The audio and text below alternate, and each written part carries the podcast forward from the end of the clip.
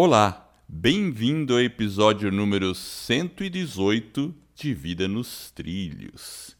E a conversa vai ser sobre o filme Mãos Talentosas. E esse filme conta a história de Ben Carson. Sabe aquela pessoa que nasce numa condição onde tudo é desfavorável para ela e depois ela dá uma guinada incrível?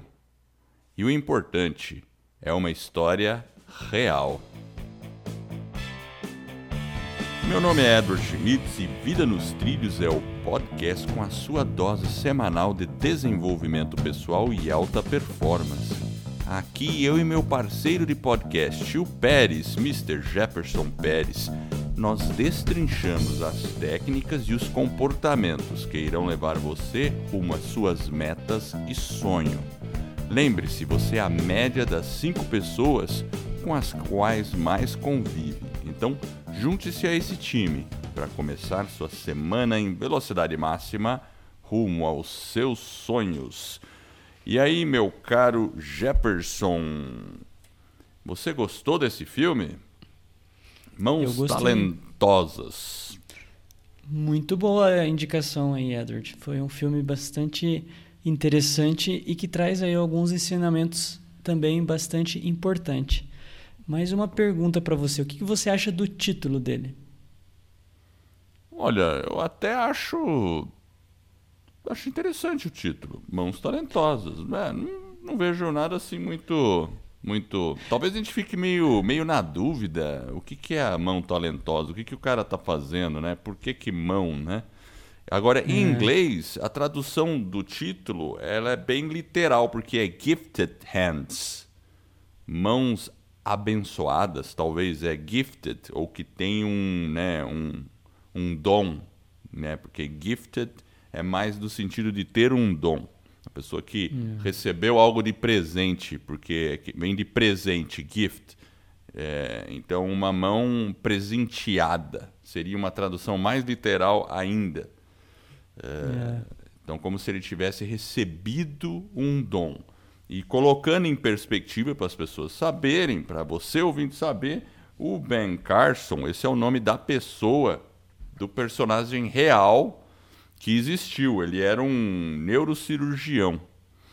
E, e ele era tinha uma habilidade incrível e fez cirurgias assim de separação de gêmeos Sabe quando os gêmeos nascem, nascem grudados?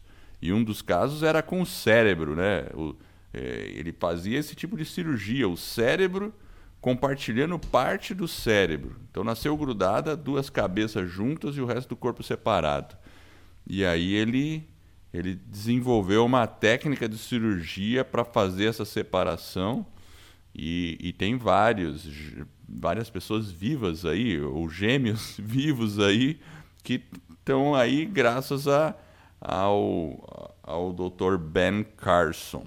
E ele foi interpretado é, nesse filme pelo Cuba Gooding Jr. Não sei se o pessoal, alguém vai lembrar aí do Cuba, Cuba Gooding Jr.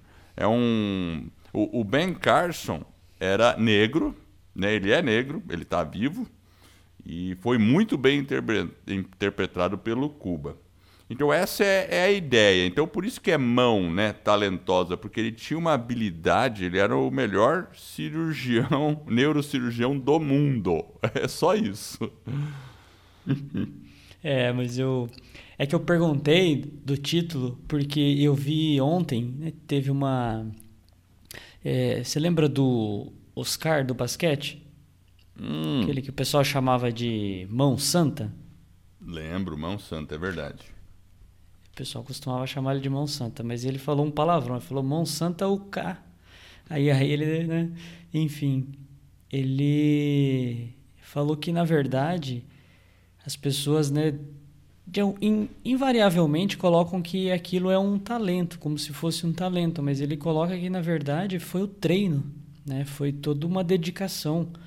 Que quando acabava, por exemplo, lá eles iam treinar, e ele ficava lá mais uma hora fazendo mil arremessos para que no jogo ele conseguisse também ter um desempenho diferente na hora que ele tivesse lá na quadra e tudo mais.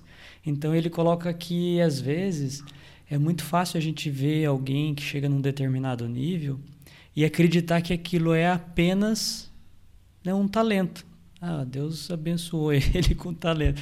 Então ele fica meio. Ele não gosta muito desse termo. Ele fala que, na verdade, é, é, é um pouco, talvez, da questão do você identificar aquilo que talvez te faça feliz, uma coisa que você consiga fazer e tenha realmente uma aptidão maior, mas se você não também é, utilizar essa aptidão, fazer um desenvolvimento dela, trabalhar aquela aptidão para que ela realmente afloreça e você seja uma pessoa diferente, que consiga entregar algo diferente, não vai fazer, né, o talento não vai estar sozinho. Então é, é foi essa mensagem que ele deu ontem, né? Na, eu ouvi um pedaço de uma entrevista dele rapidamente.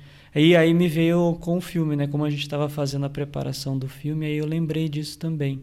Ou do próprio título, né? Às vezes o próprio título pode dar uma imagem errada, porque o próprio Ben, né, ele teve que se dedicar, digamos assim, uma bela de uma dedicação, né? É verdade. Agora, eu faço uma colocação aqui. Nós temos dons. É, é um fato. Ser humano nasce, cada pessoa nasce com uma certa aptidão, uma condição genética. Porque, por exemplo, tem crianças que com tenra idade já tocam instrumentos, já conseguem. Agora tem outras que por mais que treinem, ela não consegue evoluir tanto, tá? Então existe isso, tá? Agora, o, o fato é o seguinte, você, como aí parafraseando ali o que está escrito até na, na, Bíblia lá dos talentos, né? Você não pode deixar ele enterrado, né? Quem já ouviu essa passagem, né? Lá, ah, vai deixar o ta talento errado. Então, se você tem o, o, ele, por exemplo, o Oscar tinha um talento em termos de coordenação motora, visão espacial e tudo isso. Ele tinha um talento, já tinha uma facilidade, vamos dizer assim. Alguma coisa ele já tinha. É, mas ele poderia ser um jogador medíocre se ele nunca houvesse treinado e suado. Esse é o ponto. É a mesma coisa que uma pessoa que tem uma aptidão para música. Mas se ela não desenvolver essa aptidão, se ela não deixar de lado, ela não vai conseguir é, se equiparar a outros músicos. Então esse é o ponto, né? Às vezes as é. pessoas realmente simplificam. Né? Eu já dei o um é. exemplo assim da minha esposa, né, que é jornalista. As pessoas não, mas para você é fácil. Ela falou não, tudo bem. Você faz rápido um texto.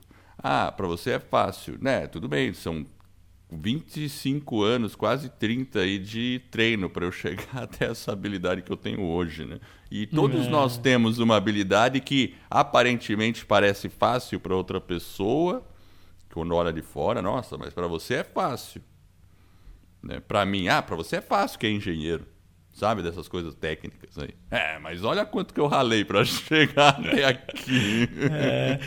É, é, e o que é engraçado também é que no, no próprio início ali do, do filme, é, um, um outro aspecto que é interessante é que ele, acho que ele vai, se eu não me estiver enganado, acho que na Alemanha, né? Aquele Gêmeos lá que ele separou, acho que foi um dos primeiros. É, aquela questão da, da positividade que ele tinha, porque começa dizendo que né, ele vai dizendo que nunca ninguém fez aquela cirurgia, mas que ele iria fazer. Então ele, ele traz um aspecto né, de, de confiança, né? Porque é ele tinha que resolver, acho que era um problema de sangria, e ele ele estava confiante que ele iria conseguir fazer, mas ele tem que voltar, estudar. Ele, ele volta sempre para aquela questão de se preparar. E aí ele começa com bastante determinação, assim como ele chegou lá, a buscar uma solução para aquele problema. Então, às vezes, diante dos desafios, diante dos problemas, às vezes a gente desiste ou a gente desanima tão fácil. E ele ali dentro daquela situação que tudo bem, né? Ele não era filho dele, não era nada, mas ele dentro da profissão dele, o cuidado que ele tinha, né? Até por envolver vida, né? Então traz um aspecto um pouco mais, né?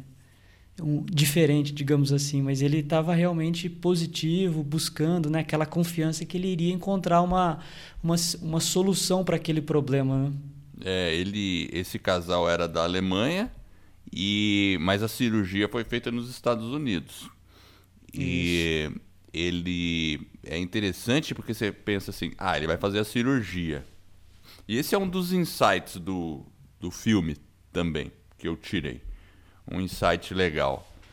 Você percebeu que ele, além de fazer o início da cirurgia, ele fez parte inicial da cirurgia, e depois que houve a separação, e aí fecha, cada um vai fechando, entra outros médicos. A cirurgia continua. E ele também teve que planejar todo o toda, todas as pessoas que iam participar da cirurgia. Quando a gente vê no filme a sala, ela está repleta de pessoas, porque são duas cirurgias simultâneas que depois se dividem em duas separadas ali, né? E, a, e ali tem auxiliar, tem isso, tem um monte de coisa. E ele, ele ensaiou como se fosse uma pequena orquestra. E ele, é o que você falou, ele, ele estudou, voltou, aí você via lá ele lá nos livros estudando e pensando como que ele ia fazer. Não, depois eu preciso isso, depois eu tenho uma hora para fazer isso, depois eu tenho mais um tempinho para fazer isso. Então imagina, ele planejou minuciosamente o que ele ia fazer. E a lição que eu tiro é: ninguém faz nada sozinho. Então, o êxito foi porque ele tinha uma equipe e ele também inspirava a equipe a fazer aquilo, porque as pessoas confiavam na liderança dele. Então, esse era o primeiro primeiro, assim, o primeiro insight que, que eu, que eu tirei aí. Aí você acabou abordando aí mais ou menos, então eu tirei isso aí. É, mas é, é realmente interessante, né? Porque ele percebe que são plásticos, cirurgiões plásticos, tem a questão né, da, ali da, da neuro, tem vários aspectos e é realmente uma equipe. E é realmente uma coisa muito. Porque envolve a vida, né? Então, quando envolve a vida, você tem um, todo um aspecto diferente, né? Óbvio, é um filme e tudo mais, mas realmente essa questão de dele se preparar, dele buscar os estudos, como que ele estanca. Se der errado, né? Ele coloca em algumas situações, não, mas se, se o tempo não. Nós não conseguimos fazer em um determinado tempo, a gente tem que ter um plano B, ter uma alternativa. Então, ele começa a pensar e fazer o planejamento. Mas o que é interessante é que quando começa o filme, né, ele está indo para a Alemanha e volta, mas aí depois o filme vai retratando o início, né, na infância dele, quando ele começa lá na escola.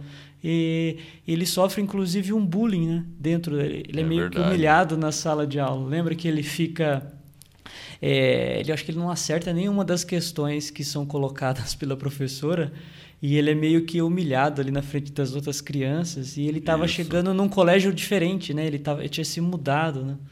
Então, às vezes vai ser assim, a gente talvez né, sofra alguma... Ele, ele foi um aluno ruim no início e ele tinha um temperamento meio para violento, assim. Ele até... E, por outro lado, ele também era muito é, religioso, né? Era cristão é, e ele e ele tentava se controlar. Eu vi que lá eles retratam um, um, pequeno momento dele que ele quase que se envolve com uma criminalidade e aí ele se dá conta do que, que ele estava fazendo. E aí ele tenta voltar, né? Ele tenta tenta se colocar nos trilhos de novo. E isso também é aquela outra lição que eu coloco Aí, eu vou colocar mais uma lição aqui, né? Que é aquele negócio que a gente fala no começo, você é a média das cinco pessoas com as quais mais você convive, né? Então ele, ele tava com um círculo de amizade não muito bom. E aí ele começou a perceber isso também. E aí ele foi mudando, né? Foi procurando mudar e o comportamento dele também. Nesse ponto aí, realmente, né? é o ambiente que ele estava, às vezes não proporcionava. E, e, como um jovem, ele também teve problema na adolescência. Ele ficou um pouco iludido, lembra, com a questão da marca, né? daquela questão do status. E aí ele se envolve né? naquela briga lá, né? Com a, ele dá uma, supostamente uma facada, né? Isso. E, e volta naquela questão também do próprio controle emocional. Porque ele, ele pede ajuda, né? Como você disse, ele é cristão, ele volta e pede ajuda para Deus, né? Dentro daquele contexto, ele volta para casa dele, mas ele percebe que ele tem que, ele fala, puxa, eu preciso desenvolver as minhas emoções. E aí ele vai atrás de apoio. Talvez cada um vai dentro do buscar um apoio dentro daquilo que acha interessante, talvez um coach, um guia espiritual, talvez um mentor né, um, um psicólogo, enfim, um terapeuta. Mas o importante foi que ele percebeu dentro daquela situação que ele estava chegando num limite, né, do temperamento dele. Ele busca ajuda. Talvez cada um vai buscar ajuda do seu jeito, mas ele volta para buscar uma ajuda dentro da casa dele, né? E ele é. conversa é. com Deus, né? Mostra ele conversando com Deus, né? É. E é, esse é o caminho do autoconhecimento, é a gente conhecer a nós mesmos. Conheça-te a ti mesmo, né? Já dizia o oráculo de Delfos. Isso lá na Grécia. Meu Deus do céu. Eu, agora eu fui longe. Mas é, assim, você tá inspirado é, hoje, é você se conhecer mesmo, você saber seus limites, seus defeitos e, e, e trabalhar. Muitas vezes também a gente não precisa se preocupar muito com os defeitos, mas procurar sempre é, extrair o melhor das nossas qualidades mas controlar os defeitos. Né? Eu acho que quando a gente tem ele sob controle, você já, já tem um grande progresso. E eu digo isso, às vezes também limitações, porque às vezes a gente tem uma certa limitação é, e às vezes não adianta você também ficar batendo em ponta de faca, né? Então, uma pessoa que não tem realmente nenhuma aptidão para música ou, ou, alguma coisa assim, talvez ela realmente deva seguir por onde ela tem uma aptidão. Mas, claro, se ela quiser insistir, ela pode, né? Mas agora, voltando só num fato aqui, ó, que eu lembrei, aí depois eu deixo você falar. Só, só, colocando essa questão do autoconhecimento em perspectiva, nós tivemos o nosso segundo episódio, o episódio 2, de Vida nos Trilhos, apesar de a gente já estar tá no 118, olha só quanto trabalho nós já temos. É, é. Se você voltar lá no, no episódio 2, é um episódio sobre o autoconhecimento. Talvez ele está um pouco, né, naquela época a gente ainda estava começando, mas o que é interessante dentro do próprio filme é que a mãe do Ben, ela era uma pessoa simples, humilde, praticamente uma analfabeta, e ela né, ela descobre lá que o marido tem uma outra mulher, enfim. E ela chama, acho que uma irmã dela, se eu não estiver enganado, e ela vai fazer um tratamento em uma clínica psiquiátrica. Ela, ela, ela se interna. E aí, essa questão do autoconhecimento, às vezes, mesmo uma pessoa simples, uma pessoa humilde, ela teve que ter um pouco de força, coragem ali naquele momento, uma determinação muito grande em evoluir e saber que ela precisava de ajuda. Naquele momento, com toda essa simplicidade, ela estava exercitando o autoconhecimento, né? É, isso é verdade. E uma outra coisa, ela representava também na vida do Ben o, o coach porque ela incentivava e dizia para o filho: não, você pode ser melhor do que eles, você pode ser. E, e lembrando, hein? Ele nasceu em 1951, o Ben Carson. Isso aí era a época lá nos Estados Unidos que tinha segregação. Era, existia racismo já. E bem Aliás, forte. E bem forte. E o preconceito contra ele já era grande. Tanto é que eles mostram uma cena lá no hospital, quando ele aparece pela primeira vez, já médico, né, ou residente. E aí a enfermeira fala: Ah, olha lá, tá precisando lá arrumar, tirar as coisas lá, pô. Daí ele falou: Não, não, não, eu sou o médico. Daí a, a enfermeira ficou olhando assim, né? então, mas você viu que. Você percebe que. Olha como que a, a a, a, perspectiva dentro desse contexto. Porque realmente ele vivia essa questão do racismo, mas era o maior hospital de. Né, era o, o Hopkins, né? Hopkins, e ele estava é. começando a lidar com médicos com um ego extremamente elevado, e ele também precisava lidar com a questão do próprio preconceito. Aí ele percebeu que ele precisava o quê? Se dedicar ainda mais. Mas na sequência, eu acho que ele traz um buquê de flor para ela, não é isso? Que ele, é, um no dia, dia seguinte. Ele lá, é, isso, ele volta o quê? A resposta dele, que é sempre interessante, que é uma resposta às vezes que talvez a gente tenha que pensar um pouquinho. Ela tem que ser uma resposta mais inesperada, mas num sentido positivo. Ele, ele fez daquela, né, ela tipo como se ele fosse algo, né? Ele falou, não, eu sou o médico cirurgião, né? Eu não sou, talvez, né, o faxineiro ali, igual ela sugeriu. Mas ele voltou com uma gentileza para poder Exato. quebrar aquele clima. Então, às vezes a gente vai ser, talvez, uma meta, um objetivo que você está cumprindo ou que você está né, sonhando. Às vezes a pessoa talvez não vai estar tá naquela mesma sintonia sua e, eventualmente, pode até fazer um, um des, né, fazer um tratamento inapropriado, um desfeito, é. mas você sendo gentil. Então, às vezes, é uma virtude da gentileza, ali, da humildade, que é impressionante, né? Uma característica que, se você começa a observar o filme, é, está presente na personalidade do Ben. Da que é, vem da é família, aquilo que você falou, dos valores cristãos, enfim. Eu acho que é algo realmente interessante. E, e até também, né, como ele trata as pessoas. Esse era é um outro insight meu aqui. Porque ele trata as pessoas com empatia, inclusive os pacientes. Não sei se você lembra uma cena lá que teve um médico que tratou mal pra caramba o paciente, um menino lá, e ele ficou olhando assim, e aquela situação, né? Aí, não me recordo.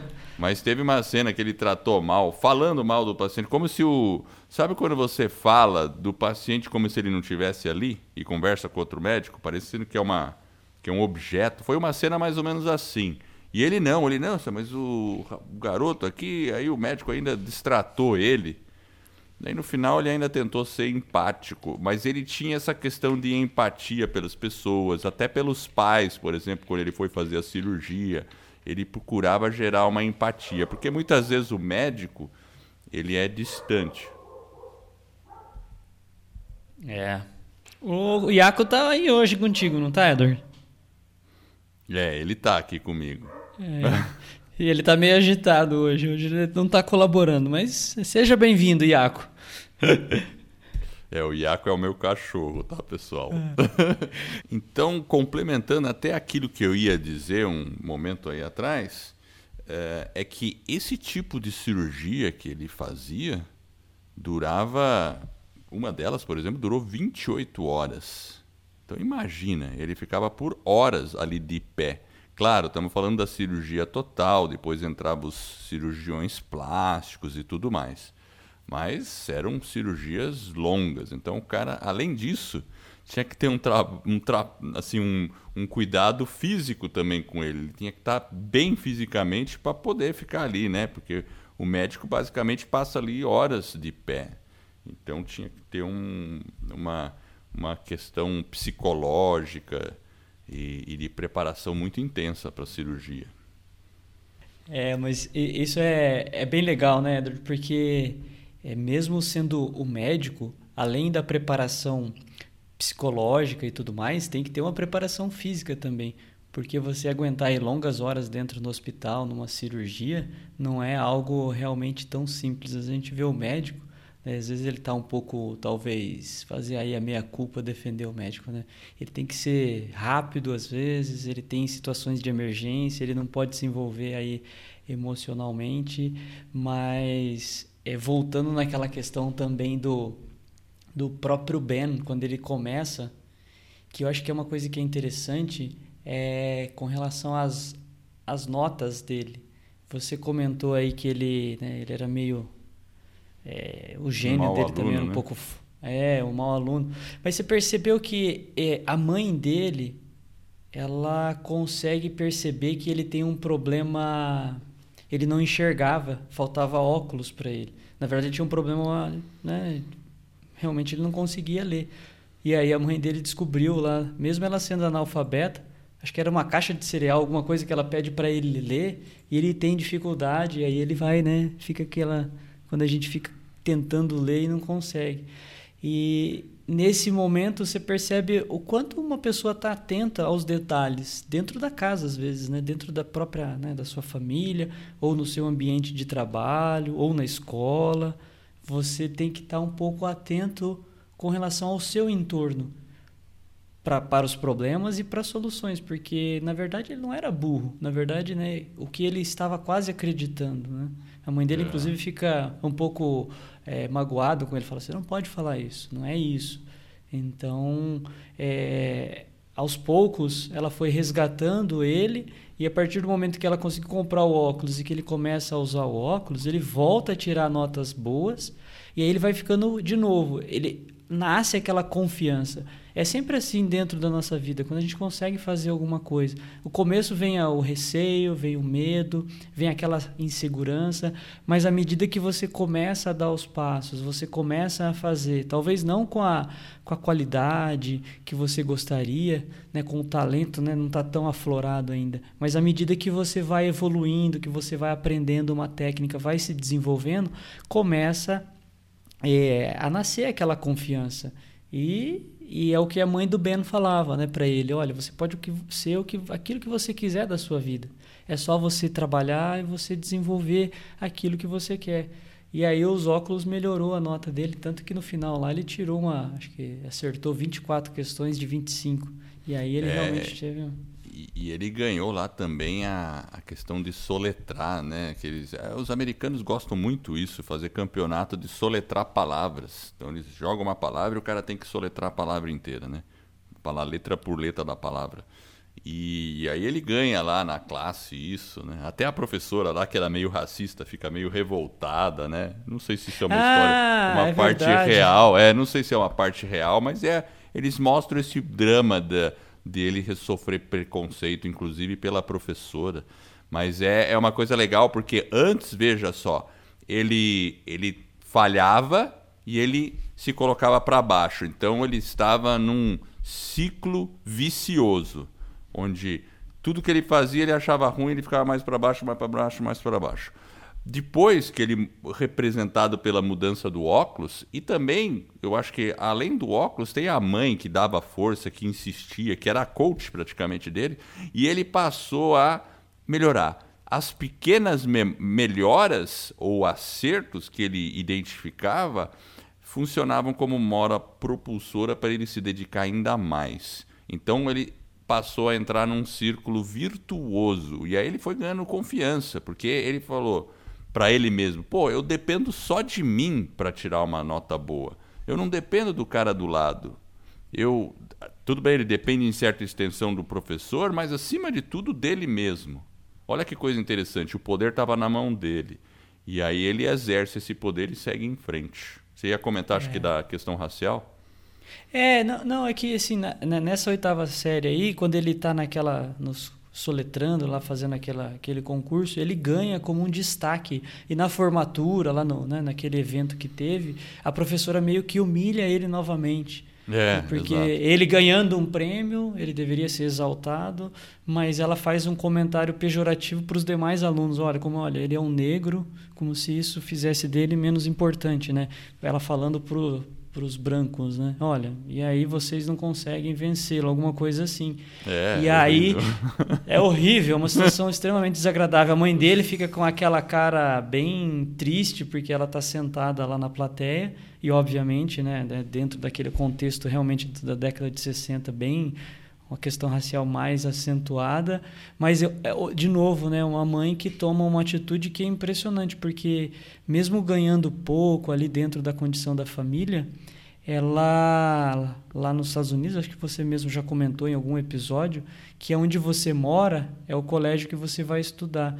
E aí ela pega as economias dela, ela acaba se mudando para uma outra região, né, um pouco mais é, melhor, e ela consegue colocar o filho dela numa escola diferente. E aí eu, a, a, grande né, questão, né? Olha, às vezes, mesmo a pessoa sendo simples, né? Ela trabalhava como... Ela começou a trabalhar ali naquele momento como uma faxineira. Mas ela tinha uma consciência financeira, né? Que às vezes a gente Grande, não tem, né? É. Então, tipo, é aquela é a questão da disciplina, né? Então, como que a gente cuida né, do nosso próprio dinheiro? Porque ela ali, ela teve aquele cuidado com o dinheiro. Inclusive né, para proporcionar alguma coisa diferente para os filhos dela. E ela vai até, na, acho que na casa do sujeito que ela cuida, é onde ela tem aquele despertar para o conhecimento no sentido de que ela chega na casa dele, eu acho que mostra a imagem, é tipo uma biblioteca imensa, né? Com muitos livros, e aí ela pergunta para ele se ele tinha lido todos, e aí ele fala, não, eu li e tal, né? E aí ela fala, bom, se ele leu todo, ele tem tudo isso, ela chega em casa e cancela né, a, a TV da molecada, fala, agora vocês vão ter que ler, vocês vão para a biblioteca. E aí ela começa a incentivar a, os filhos a fazer uma leitura e a se dedicar um pouco mais aí nessa arte aí da leitura. Isso é uma boa analogia, porque muitas vezes as pessoas não reconhecem isso. Sabe, às vezes eu fico abismado pela pouca quantidade de livros que as pessoas possuem em casa. Aqui em casa a gente tem muito livro, tá? Até dá medo de falar a quantidade, mas é mais de 500, com certeza. Agora, tudo bem, não precisa ter 500 livros, sei lá, né? Mas é, é, todo mundo aqui em casa gosta de ler muito. Eu, meu filho, minha filha, eu, minha esposa também. Então, todo mundo aqui lê muito. Até a gente fez é. um episódio sobre a importância da leitura, né, Jefferson? Sim, é o episódio 16. Se você não ouviu, né, quer lá. se beneficiar com a leitura, volta lá, você vai aproveitar todos os benefícios que tem na leitura. Né? Ela ajuda a gente em vários aspectos da vida. Ah e além do conhecimento, tem um aspecto aí também, você pode relaxar fazendo uma leitura um pouco mais, digamos, um romance, uma ficção, enfim. Tem leitura, tem livros para todos os gostos, né? É. E vamos à frase da semana? Opa, vamos lá. Antes a gente tem uns recadinhos aqui para o pessoal. Temos dois recados bem rápidos. Primeiro, para quem deseja saber como criar produzir e divulgar o seu podcast, teremos um webinário, ou seja, uma aula onde eu e o Edward iremos revelar o que você precisa fazer para criar, estruturar e lançar o seu podcast em menos de 90 dias. Além disso, você irá se surpreender com a baixa necessidade de investimento. E se você tem uma grande mensagem para compartilhar com o mundo, mas não sabe bem por onde começar, acesse escola do barra webinário e se inscreva nessa aula. De novo, escola do podcast.com barra webinário. E o segundo recado é, para quem está com dificuldade ou precisa de um apoio para colocar suas grandes metas nos trilhos, nós também teremos um webinário onde eu e o Edward iremos revelar como você pode atingir resultados extraordinários em apenas 90 dias. Este é um método que criamos e desenvolvemos para você atingir suas metas. E funciona mesmo que você não tenha muita disciplina e foco ou tenha desistido diversas vezes de sua meta. Acesse vidanostrilhos.com.br barra webinário e se inscreva. vidanostrilhos.com.br barra webinário. A frase é de Sidney Smith e começa da seguinte forma, Edward. Muitos talentos se perdem por falta de um pouco de coragem. Sidney Smith. Hum, como é que é? Muitos talentos se perdem por, por falta, falta de, de, um pouco de coragem. coragem. Eu acho que é aquilo. Ó, você vê que coincidência, né? Eu não tinha escutado essa frase, mas lá no começo eu falei sobre ter o talento e enterrar o talento. Então, por coincidência, é... eu já respondi, eu já fiz a minha análise, porque quando a gente fala em talento, a gente nasce com alguns talentos, e lá na, até lá na Bíblia né, tem aquela história de enterrar os talentos. Ele ficou com medo de perder o talento dele, enterrou. É. O, o, contrário do medo é a coragem, é o que ele está dizendo. Às vezes a gente precisa Exato. de um pouco de coragem para seguir Exato. em frente. Exatamente. Então... Aí o cara, o cara, tudo bem, você tem um talento. Né? Por exemplo, eu, eu talvez tenha o talento de cantar. E aí, se eu não ficar expressando esse talento, Aí eu tenho que né, exercer a minha coragem e cantar em público, talvez num episódio aí que alguém vai falar mal, que eu cantei mal. né? é, é. Ele ficou magoado com o meu comentário até hoje. Você é um bom engenheiro, Edward. Como ah, cantor. obrigado. obrigado. Olha, você que está ouvindo aí é que tem um episódio aí que eu cantei ao vivo aí. Quem canta os é... males espantas, confere lá. É, depois é só baixar lá o episódio que o Edward faz uma, uma bela recitação, Edward, é assim que eu tenho que falar? É, exatamente. É o episódio Mas... 106. Mas é, essa questão da coragem ela é interessante porque a mãe do Ben ela estava o tempo todo estimulando ele a ter coragem. E uma coisa que era interessante, né, Edward? Você lembra que ela, ela, ela falava assim: ó, está tudo aqui. Na verdade, ela estava indicando a cabeça, né? Quando a gente indica, né? Coloca o dedo ali, indicando a cabeça. Ela falava, ó, oh, tá tudo aqui. E ela pedia para ele que ele visualizasse, né? É, olha, você visualiza a situação, visualiza o seu sonho, onde você quer chegar, né? Se você quer ser um médico, né? Como foi depois o desejo dele, se imagina naquele contexto. E aí tem até uma parte que ele vai na igreja lá, o pastor começa a descrever um acontecimento, aí vem a parte de Hollywood, né? E ele se imagina lá na cena, que tem o cavaleiro perseguindo né, o, o rei, aí o rei vai fugindo, aí o ratinho no final salva ele. E ele vai imaginando. E aí quando ele chega em casa, ele conta para a mãe dele que ele fez aquela visualização, aquela imaginação né, do, do Então isso que é interessante também. Às vezes a gente precisa se imaginar naquele contexto para a gente estimular a nossa coragem.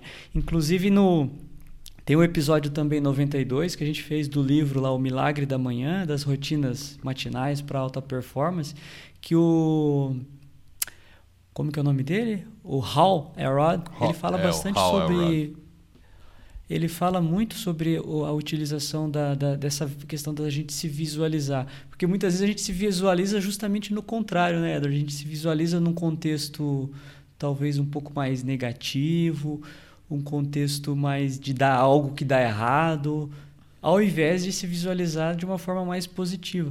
Óbvio, a gente tem que tentar prever aquilo que eventualmente não vai funcionar. Mas fica aí a, esse aprendizado, né? Que, de, que ela mesma sugeriu. Olha, faça uso dessa questão da visualização. É um insight bastante interessante. É muito poderoso mesmo, com certeza. E é muito indicado por todos os grandes nomes aí da parte de desenvolvimento pessoal, por exemplo, Anthony Robbins, o próprio Hal Elrod, eles recomendam a visualização. Por quê? Porque o, o cérebro, ele qualquer ideia nasce na mente. Então eu tenho uma ideia de fazer um objeto, pintar um quadro. Eu primeiro tenho que pensar no quadro. Fato, não tem outro jeito. E por que, que isso não vale também para as outras conquistas da, da vida? Muitas vezes as pessoas acham que esse negócio, ah, vou ficar visualizando, né? vou ficar sonhando. Não, não é isso. E você visualiza, mas depois entra em ação. É isso. Porque se você não, não enxergar a sua meta, você também não sabe para onde está indo. Aquela história, né? Então, então essa é, é um, um fato bem, bem é. importante aí dessa, essa semana eu ouvi um vídeo, não me lembro agora onde, caramba. E o cara falava justamente sobre também visualização. Ele estava contando que o Michael Phelps, o nadador, ah, ele. Sim. Você ouviu esse vídeo? Acho que foi eu você ouvi. que me mandou.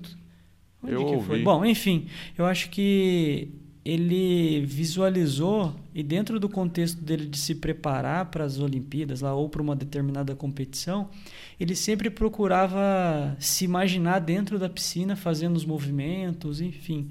E ele se imaginou o que, que poderia dar errado. E ele ficou pensando, olha, pode acontecer isso, aquilo. E uma determinada situação que ele imaginou que poderia ocorrer, realmente ocorreu. Só que como ele sabia já o que ele poderia fazer para resolver o problema, ele conseguiu, dentro daquele contexto, resolver o problema. E se não me falha a memória, acho que ele bateu um recorde dentro daquela competição, um é recorde verdade. mundial. Então essa questão da gente se visualizar, ela é realmente interessante. Inclusive o Ben, quando ele está na faculdade, ele começa, né, ele tem aquela crise novamente, ele tem uma namorada lá e, e ele começa a perceber que ele está dentro de uma faculdade de medicina, obviamente com pessoas que para entrar dentro de uma faculdade de medicina realmente são pessoas que têm um nível de conhecimento intelectual ali mais avantajado e ele começa a tirar uma nota ruim ali, uma nota ruim aqui e ele percebe que de novo vem aquela crise, né, de de autoconfiança. E aí tem a namorada dele lá que fala para ele, cara, continua, dedicação, esforço. E aí ele começa a perceber que as respostas estavam dentro dele então, quando a gente faz esse próprio exercício da visualização, a gente começa a encontrar as respostas, talvez, para as perguntas que nós temos ou para as determinadas situações. E aí ele consegue né, tirar é, boas notas. Às vezes, né, uma crise, uma dificuldade, ela não vai definir quem a gente é, mas às vezes a gente tem que buscar soluções ali dentro daquele contexto, através né, de, de uma própria reflexão, uma coisa intencional que a gente busca refletir para que a gente encontre soluções para os nossos problemas do dia a dia. Acho que isso é algo realmente interessante. É, e ele, e ele tem uma, até uma frase do filme ou do livro, aí, porque é, em realidade esse, esse filme é baseado no livro de mesmo nome, Gifted Hands, que foi o Ben Carson que escreveu. Então é um livro dele mesmo. E assim, ó, se você quer atingir algo, não desista, trabalhe duro e reze.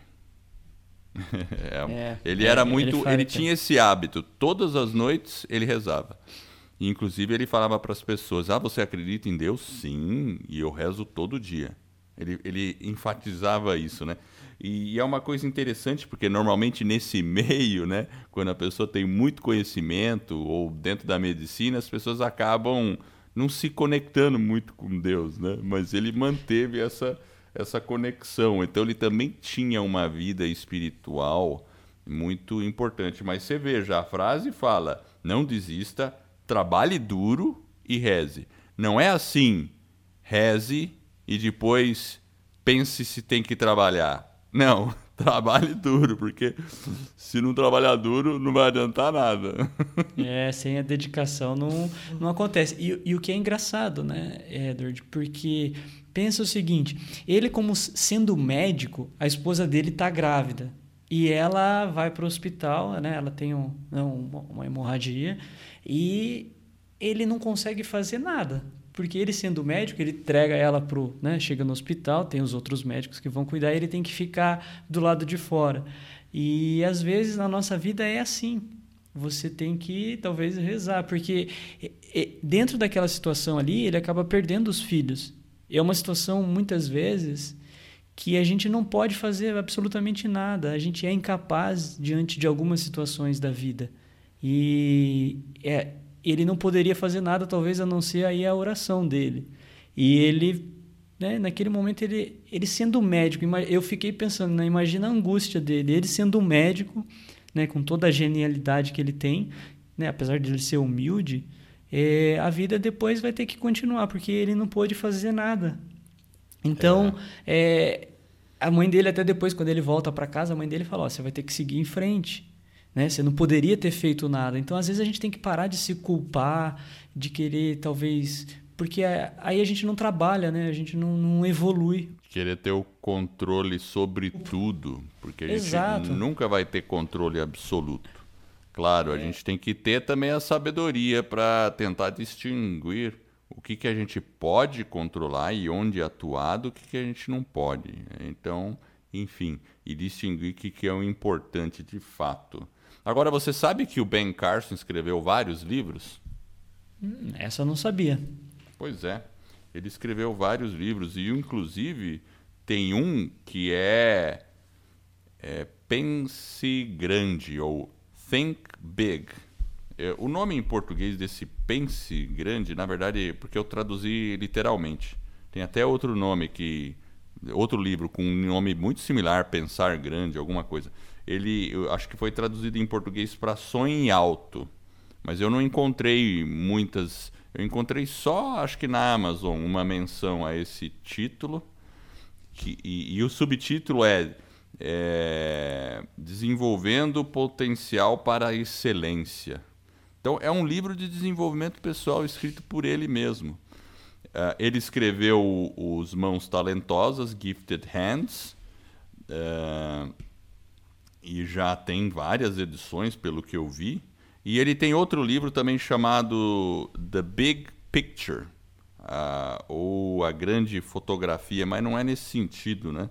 É, é, é, traduzindo, né? Tem um subtítulo assim, é, pegando a sua ou possuindo a perspectiva no que de fato é importante. Então, the big picture eu poderia traduzir como uma visão, né? A sua visão, a, a visão importante ou o entendimento importante. E, e, esse é o subtítulo. Então, ele deve falar realmente como você priorizar as coisas é, na sua vida. Uh, eu também identifiquei alguns títulos em português, que é o Sonho Alto, Risco Calculado e a grande visão. Esse a grande visão deve ser justamente a tradução em português desse The Big Picture, tá? E tem esse outro risco calculado. Não sei se é um livro mais recente, mas ele escreve bastante, viu?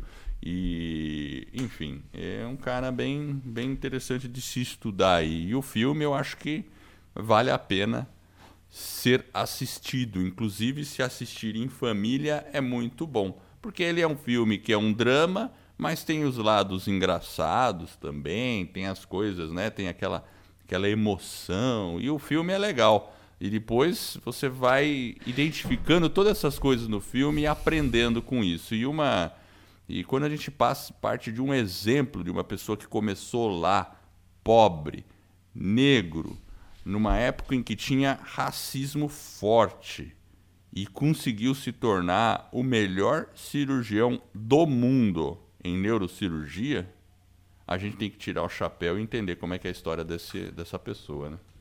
É.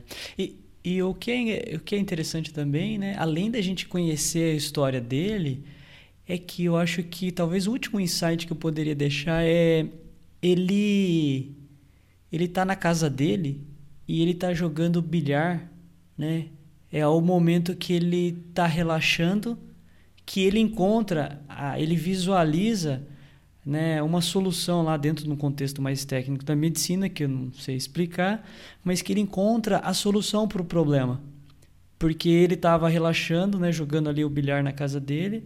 E muitas vezes é isso, a gente talvez num momento mais descontraído, mais relaxado, a, a solução vem do nosso subconsciente. Então, às vezes a gente fica muito, pensando muito talvez num determinado problema, é importante a gente pensar, mas depois a gente também dá uma relaxada, dá uma descansada, que as soluções começam a vir em momentos e situações que a gente talvez nem imaginava. Ele estava lá jogando bilhar e veio a solução para a cirurgia, que era uma cirurgia importante, nunca ninguém tinha feito. Ele estava querendo separar duas crianças né, que estavam ali com o cérebro, com a cabeça grudada, ele tinha que cortar, serrar, enfim. olha o contexto, mas ele ali, naquele momento, ele teve um insight. E aí é bom só andar com um caderninho, né, Edward? Se a gente tiver algum insight, hoje em dia, ou a gente fala, ou a gente grava no celular para a gente não perder as nossas ideias, né? É, dizem que isso é, isso é muito importante. Eu confesso que é uma. Eu, eu faço, já fiz isso, faço, mas tem horas que se acaba bobeando e não anota. E, mas tem pessoas que anotam tudo, assim, todo momento tal, e com isso consegue desenvolver muitos insights e até soluções para várias coisas. Bacana, é isso mesmo. E eu quero agradecer você que está nos ouvindo. E eu espero de coração que este episódio e todos os outros que a gente venha a produzir ajude você a colocar a sua vida nos trilhos, rumo às suas mais justas aspirações. Se você gostou desse podcast e da nossa mensagem, assine o podcast e faça uma avaliação. Mande um e-mail para a gente edward@vidanostrilhos.com.br ou Jefferson arroba. Nós ficaremos honrados. E com esse suporte, eu e você estaremos ajudando mais e mais pessoas a ficar no comando de suas vidas. É, fique ligado no nosso site vidanostrilhos.com.br. Lá a gente coloca anotações, Vamos colocar o link dos livros que a gente mencionou aqui hoje. E esta é uma jornada que está apenas no começo. Vida nos trilhos, você no comando da sua vida.